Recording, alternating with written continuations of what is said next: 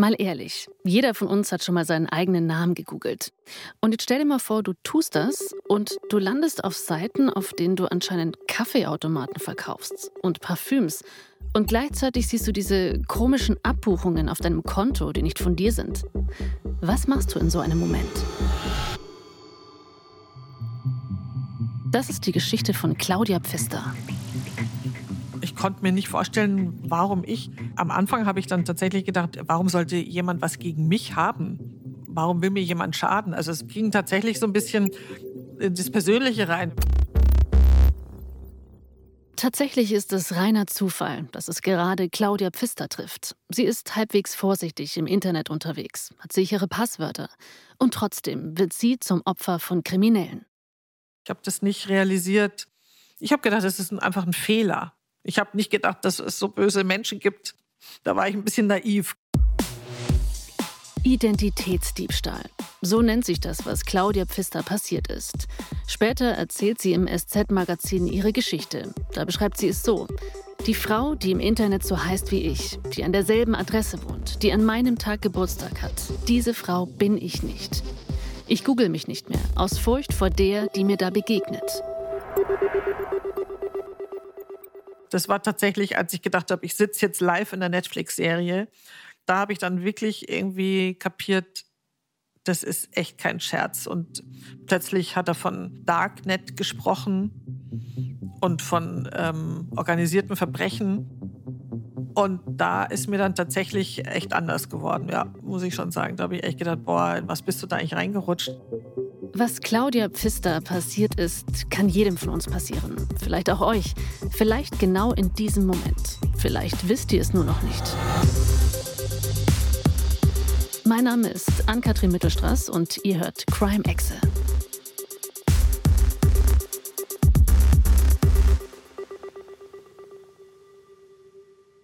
Ich war auch vorher schon auf sozialen Netzwerken unterwegs. Ich war ähm, natürlich auf Facebook in meinem Alter irgendwie, Instagram auch, LinkedIn natürlich, also eher die seriöseren und Twitter auch, aber nicht als Claudia Pfister.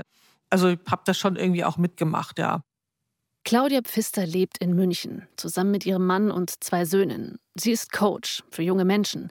Sie hilft ihnen dabei, ein Unternehmen zu finden, in dem sie gerne arbeiten wollen. Dafür hat sie eine Website und Profile auf ein paar Social-Media-Plattformen. Ansonsten ein normales Verhalten. Ich habe gekauft im Internet, ich äh, habe Reisen gebucht, auch Daten verschickt. Äh, ich glaube, wie jeder andere normale Mensch auch. Im Grunde ist Claudia Pfister also wie wir alle. Klar, das Internet hat auch seine gefährlichen Seiten, aber damit hat sie doch nichts zu tun und deshalb auch keine Angst davor. Zumindest noch nicht. Es war Unbekümmertheit, also so, mir passiert schon nichts. Ne? Naja, man hat schon immer mal Geschichten gehört, was passieren kann oder dass man was bestellt und nicht bekommt. Also ich habe tatsächlich mal gehört, dass eine Freundin eine Reise gebucht hat oder ein Haus gebucht hat auf Mallorca und dann war das tatsächlich fake und die haben 8000 Euro in den Sand gesetzt irgendwie. Das kriegt man schon mit, aber ansonsten würde er sagen, es war Unbekümmertheit.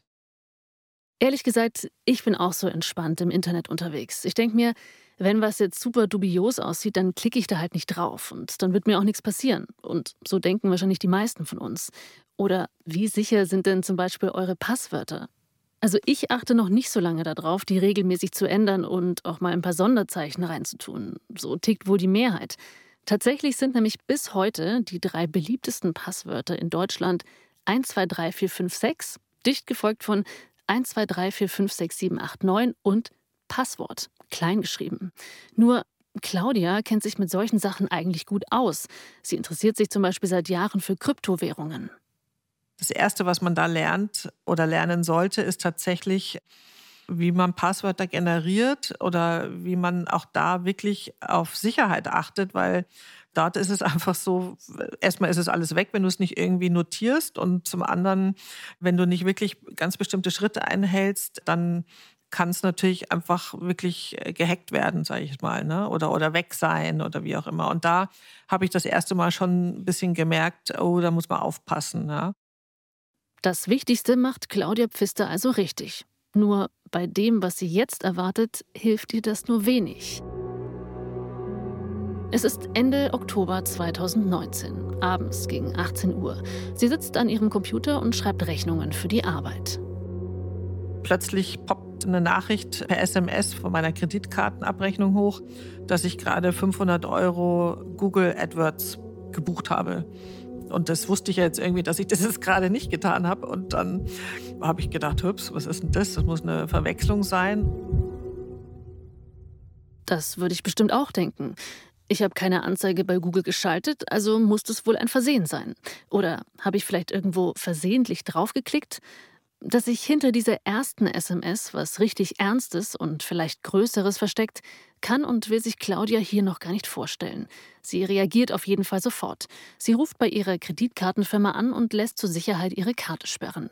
Das ist eine schlaue Vorsichtsmaßnahme, nur leider kommt sie zu spät. Sie schaut auf ihr Konto und kriegt den nächsten Schreck. Es fehlt noch mehr Geld. Summen, von denen sie weiß, dass sie die nicht ausgegeben hat. Mehr als 2000 Euro sind in den letzten Tagen abgebucht worden. Alles von Google, obwohl sie nicht eine einzige Google-Anzeige gekauft hat.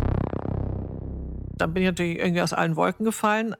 Dann hat die Kreditkartenfirma gesagt, ja, kein Problem.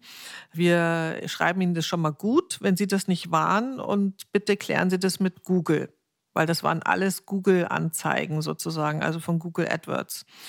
Und dann habe ich gedacht, okay, ich kläre das mal mit Google.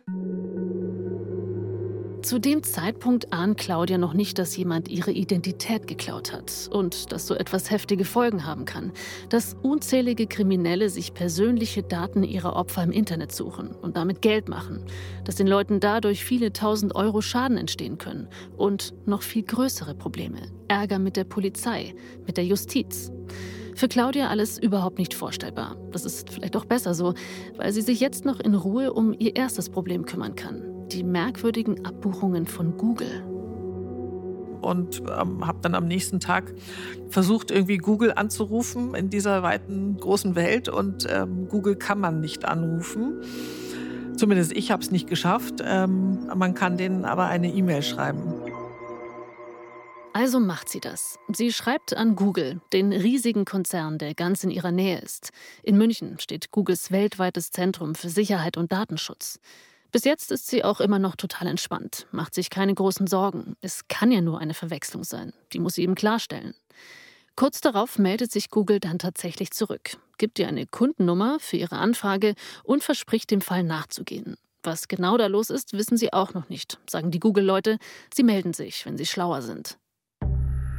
Es war keine große Verwirrung. Ich habe gedacht, es wird alles gut werden. Die Kreditkartenfirma zahlt mir das zurück. Google äh, wird erkennen, dass das eine Verwechslung ist, wie auch immer geartet. Äh, ich habe nicht damit gerechnet, dass das irgendwie weitere Kreise ziehen würde. Nein. Das hätte ich an ihrer Stelle wohl auch nicht. Deshalb kommt sie auch noch gar nicht auf die Idee, zum Beispiel die Polizei anzurufen und Anzeige zu erstatten. Oder wenigstens ihre Passwörter zu ändern, weil das wird sich ja bald beruhigt haben. Muss es ja. Und erstmal sieht es ja auch wirklich danach aus, als hätte sich diese Verwechslungsgeschichte bald erledigt. Eine Google-Mitarbeiterin ruft bei Claudia an. Sie erklärt ihr, dass Claudia Pfister vor kurzem ein neues Google-Konto eröffnet hat, mit ihren Kreditkartendaten. Blöd nur, die echte Claudia Pfister weiß davon gar nichts. Also bittet sie die Google-Mitarbeiterin, das Konto doch so schnell wie möglich wieder zu löschen die nahm das dann auf und, und war auch recht bekümmert und hat auch gesagt, sie schaut, was sie tun kann und sie wird sich wieder melden. Und nachdem ich ja wusste, dass die Kreditkartenfirma erstmal das ganze Geld wieder sozusagen zurücküberwiesen hat, habe ich mir erstmal gedacht, naja, jetzt soll erstmal Google kommen, ähm, mir sagen, sie wollen das Geld wieder haben. So war ich so ein bisschen drauf. Ja. Also ich habe mir gedacht, wird schon alles. Die Bank weiß Bescheid, Google weiß Bescheid, das Geld ist zurücküberwiesen. Die echte Claudia Pfister hat mit allen gesprochen. Das war ein Fehler, ich war das nicht.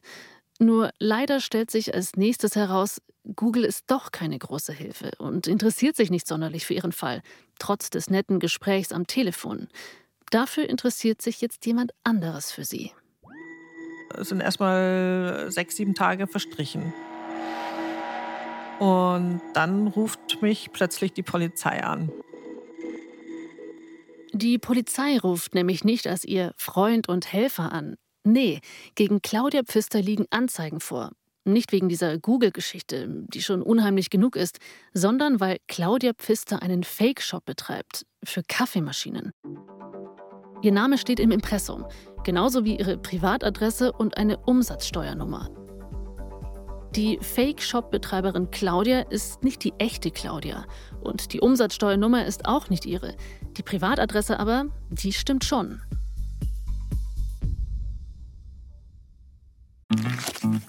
Werbung. Spannende, zum Teil skurrile, aber vor allem unterhaltsame Hörerlebnisse aus dem echten Leben. Diese findest du in unserem neuen Format Stories of Life. Wie lebt es sich zum Beispiel als Geflüchtete oder Geflüchteter in Deutschland? Wie ist das, wenn man einen ungewöhnlichen Job hat wie Hacker oder Domina? Und wie ist eigentlich der Alltag, wenn ich im Gefängnis bin? Höre jetzt rein und lass dich von fesselnden Dokumentationen und gut recherchierten Reportagen in das echte Leben mitnehmen. Stories of Life gibt es überall, wo es Podcasts gibt. Folg uns in der Podcast-Plattform deiner Wahl und verpasse keine neue Folge. Werbung Ende. Solche Fake-Shops kennt ihr vielleicht schon. Wenn ihr euch zum Beispiel eine neue Kaffeemaschine kaufen wollt und nach dem günstigsten Angebot sucht. Dann kann es passieren, dass ihr bei so einem Fake-Shop landet. Da ist die Maschine dann 100 Euro billiger als überall sonst. Und da freut ihr euch und schlagt natürlich sofort zu. Nur die Kaffeemaschine kommt nie an, weil es sie gar nicht gibt. Nicht zu dem Preis und nicht bei diesem Händler. Also erstattet ihr Anzeige gegen den Betreiber des Fake-Shops. In diesem Fall gegen Claudia Pfister. Ich natürlich so, äh, also ich wusste von gar nichts und habe auch noch überhaupt nicht die beiden Themen in Verbindung gebracht. Ich habe gedacht, das ist jetzt wieder was Neues.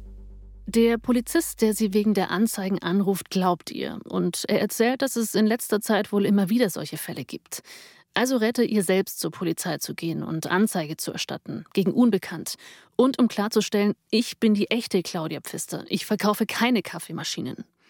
Genau das macht sie. Geht zur Polizeidienststelle bei sich ums Eck. Normalerweise gehen die Leute dahin, um abgetretene Außenspiegel anzuzeigen oder ein gestohlenes Handy. Nur jetzt steht da eine Frau, die erzählt, dass auf ihren Namen ein Fake-Shop im Internet läuft. Das kannten die auf dieser Polizeistelle bislang auch noch nicht. Also zumindest war der junge Mann, der das aufgenommen hat, der wusste gar nicht, wo er was wie eintragen sollte. Klar, für den Außenspiegel oder das Handy, da es Formulare. Das kommt ja immer wieder vor. Da weiß die Polizei, was zu tun ist. Aber Fake-Shops, das ist knifflig. Und da bekommt Claudia dann doch zum ersten Mal ein mulmiges Gefühl. Die Polizei, die muss doch bei sowas sofort helfen können, oder? Wo ich echt Ohnmacht gefühlt habe, das war an dem Zeitpunkt, wo ich auch bei der Polizei gefragt habe, wie lange dauert es denn, bis meine Adresse von dieser Homepage runtergenommen werden kann. Und dann schauten die mich mit großen Augen an und sagten, äh, das wissen wir nicht. Dazu braucht es erstmal Beweise und das dauert jetzt erstmal. Und das war für mich so erschreckend, weil, also da stand ja nicht nur mein Name drin, sondern auch meine Privatadresse. Das fühlt sich echt unangenehm an, wenn du in Kontakt mit Dingen gebracht wirst, die du wirklich nicht getan hast und es nicht möglich ist, diese Seite offline zu nehmen. Spätestens jetzt würde ich ja durchdrehen. Wenn dir die Polizei überhaupt nicht weiterhelfen kann, ich meine, was machst du dann? Zur Polizei gehst du, damit dein Problem gelöst wird, ein Täter gesucht wird. Aber auf ihrer Polizeiwache können die Beamten ihr nur den Rat geben, Anwalt suchen. Außerdem schicken sie Claudia zu einem Datenexperten bei der Polizei. Und der hat immerhin ein paar konkrete Tipps. Sie soll ihre Passwörter ändern und sich einen neuen E-Mail-Anbieter suchen. Ja, hat natürlich auch mir so ein paar Szenarien mitgegeben, was alles passiert sein kann. Und dass ich wahrscheinlich Opfer von Identitätsdiebstahl geworden bin. Und da musste ich erst mal googeln, was das ist, weil so richtig klar war mir das bis dahin auch nicht, ehrlich gesagt.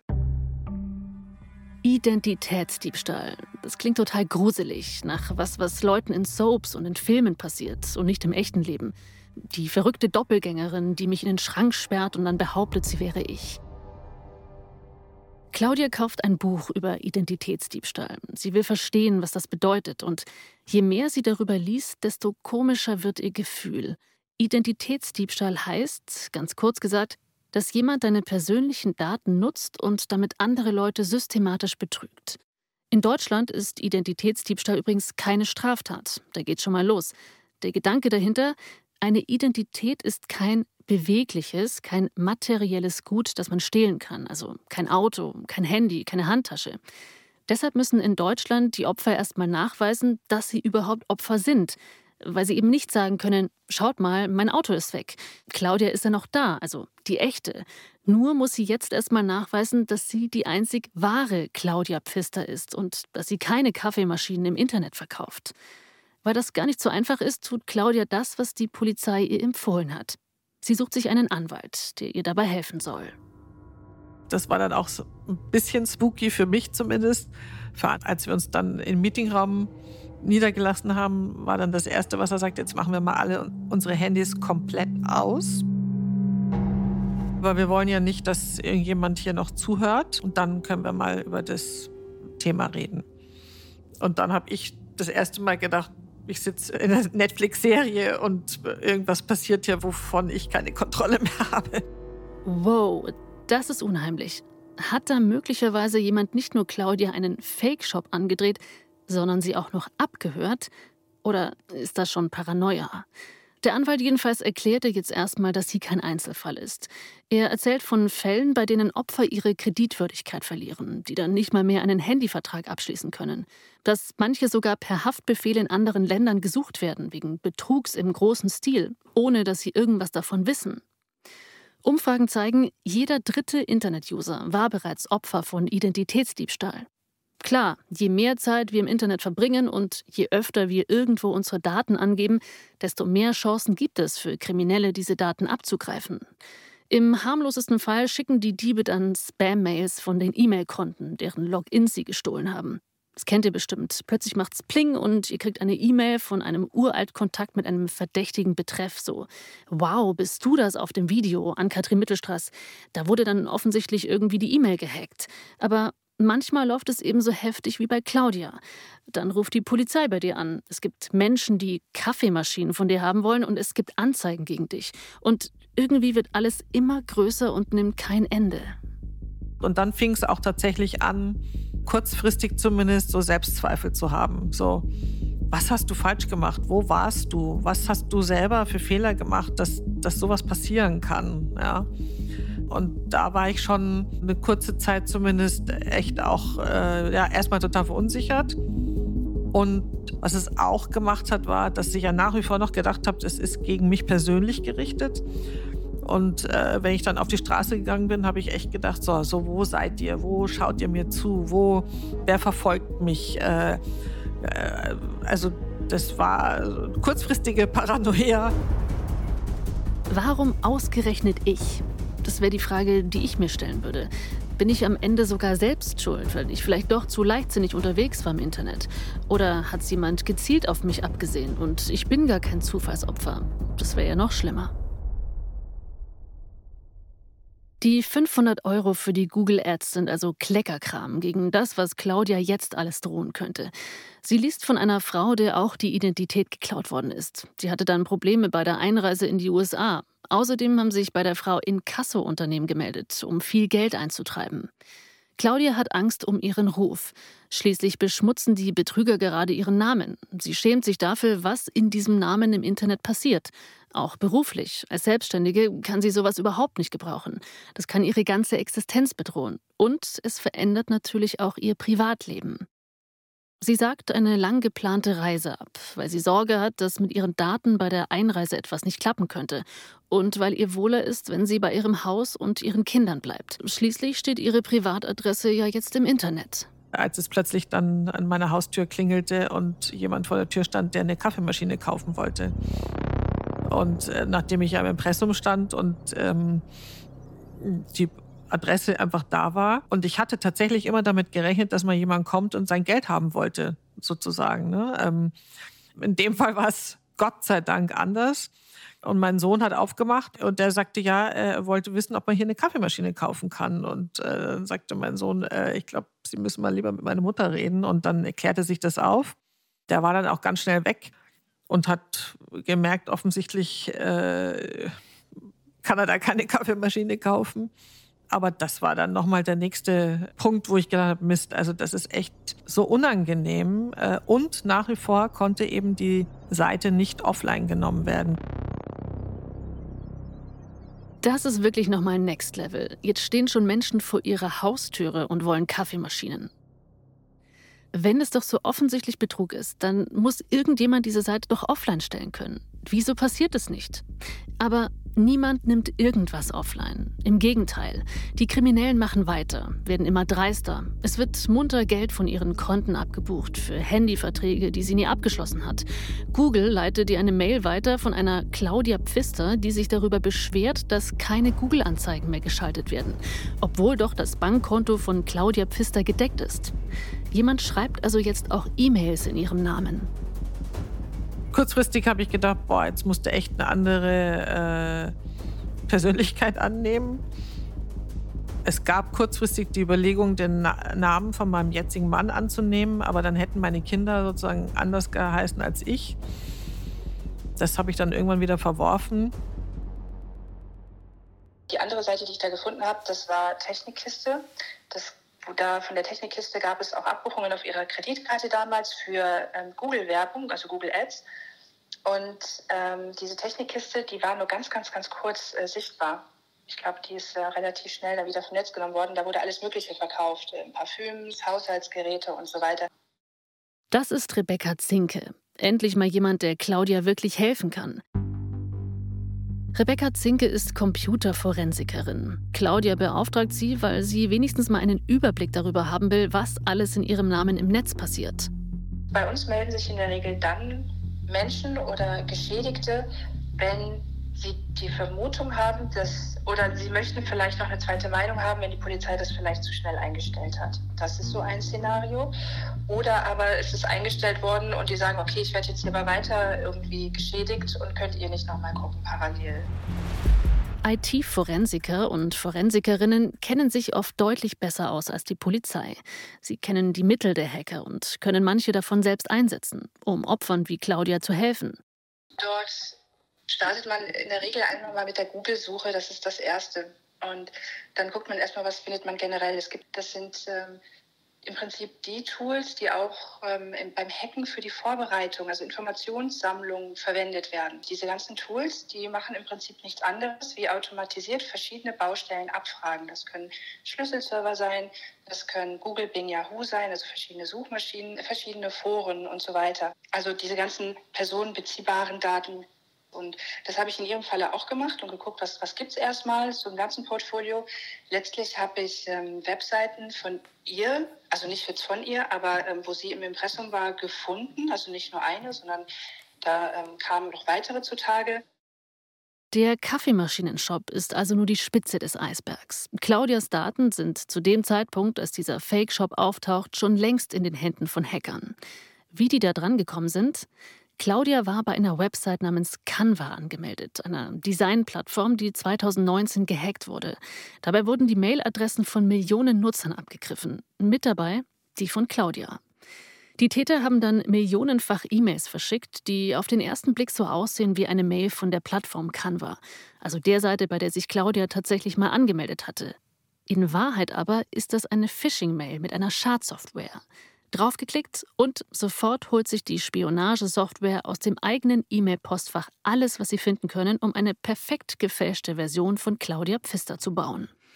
Kontonummer, Kreditkartendaten und so weiter. Die finden sich schon mal in einer E-Mail, wenn man zum Beispiel seine Daten an ein Reisebüro geschickt hat, um den Urlaub zu buchen.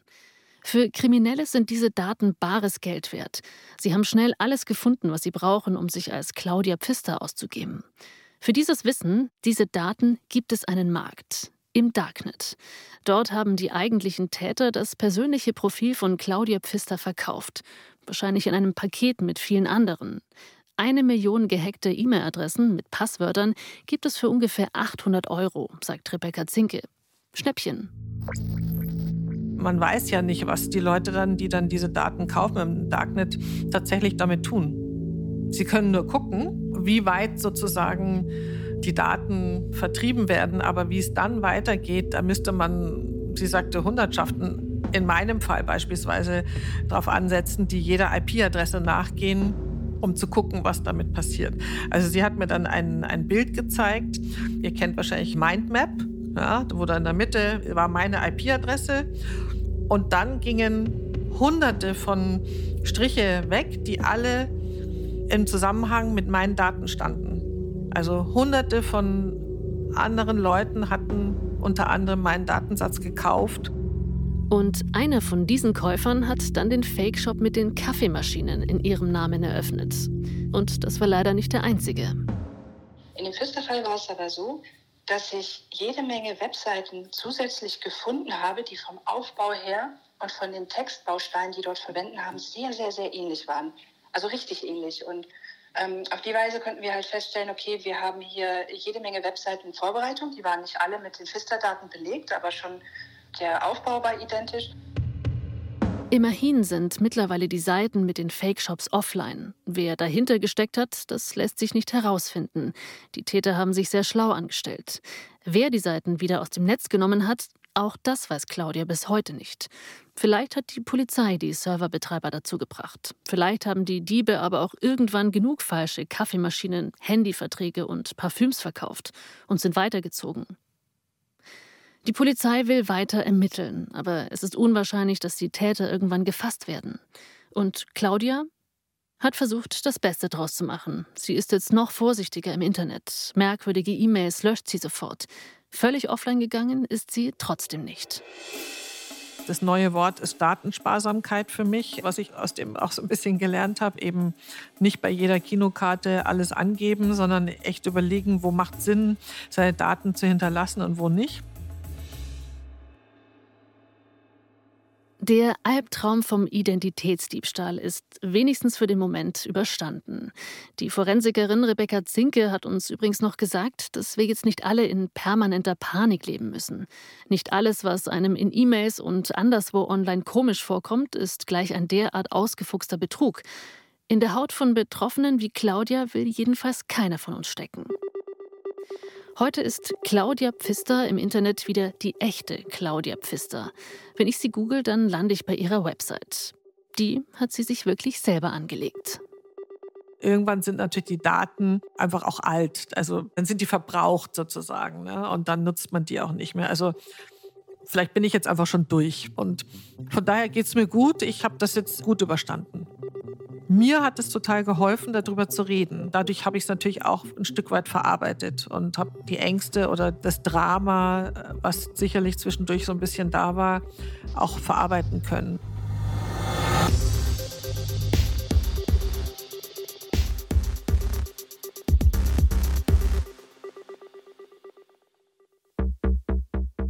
Das war Crime Exe. Mein Name ist Ann-Kathrin Mittelstraß. Reporter dieser Geschichte war Laurenz Schreiner. Redaktion Konstanze Radnoti, Reinhard Röde und Leopold Zag. Regie Niklas Gramann und Konstanze Radnoti mit Unterstützung von Leopold Zag. Audioproduktion Christoph Tampel. Produzent Reinhard Röde. Redaktion FIO Tristan Lehmann. Gesamtleitung FIO, Luca Hirschfeld und Tristan Lehmann. Crime Exe ist eine Produktion von Ikone Media im Auftrag von FIO.